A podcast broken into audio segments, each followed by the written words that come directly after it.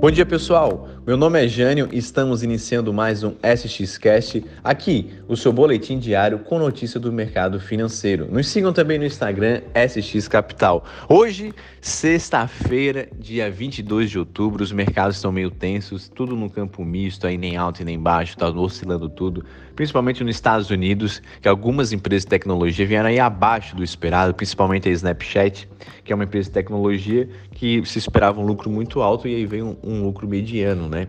É, isso reflete na bolsa por quê? Porque a expectativa será que essas empresas de tecnologia vão dar um lucro tão esperado como está sendo estimado? Então surge essa dúvida. Europa está em alta, a China tem uma ótima notícia, a Evergrande conseguiu realmente realizar o pagamento lá da, de um título aí que estava devendo em dólar, então o mercado chinês aí é, respirando um pouco mais aliviado. E também aqui no Brasil está um momento muito tenso, né? Os índices futuros aqui no Brasil já mostram uma grande baixa, tá? Então pode acontecer aí, como foi ontem, uma baixa muito alta ou não.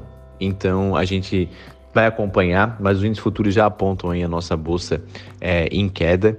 É, e por que que deu essa queda, né? Ontem teve aí a respeito do teto dos gastos, né? Lembra que em outros, outros Cash aqui de boletim diário a gente comentou que tem um orçamento, né? Que tu pode, que tem que tu vai receber e o que tu vai ter de despesas durante o ano.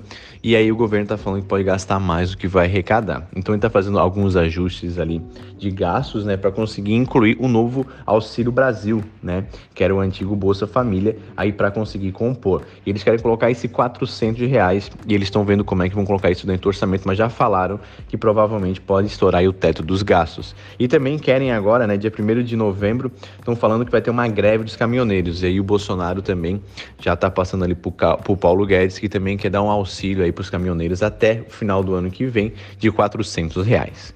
Enfim, mercados estão tensos, principalmente também ontem ao final do dia, quando fechou a bolsa, é, alguns integrantes aí da equipe do, do nosso ministro da Economia, Paulo Guedes, eles pediram para sair né?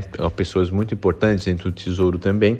Então, o mercado está tenso, principalmente em virtude do, do teto dos gastos. A gente vai acompanhar, tá? É uma dica que eu dou para quem aí que é nosso investidor, que está acompanhando, que está muito alavancado em renda variável. Cuidado que vai ter fortes oscilações.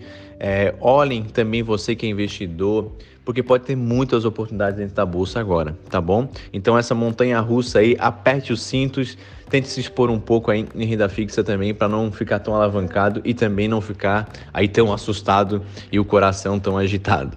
Um grande abraço, um ótimo final de semana para todos vocês e até o nosso próximo boletim diário.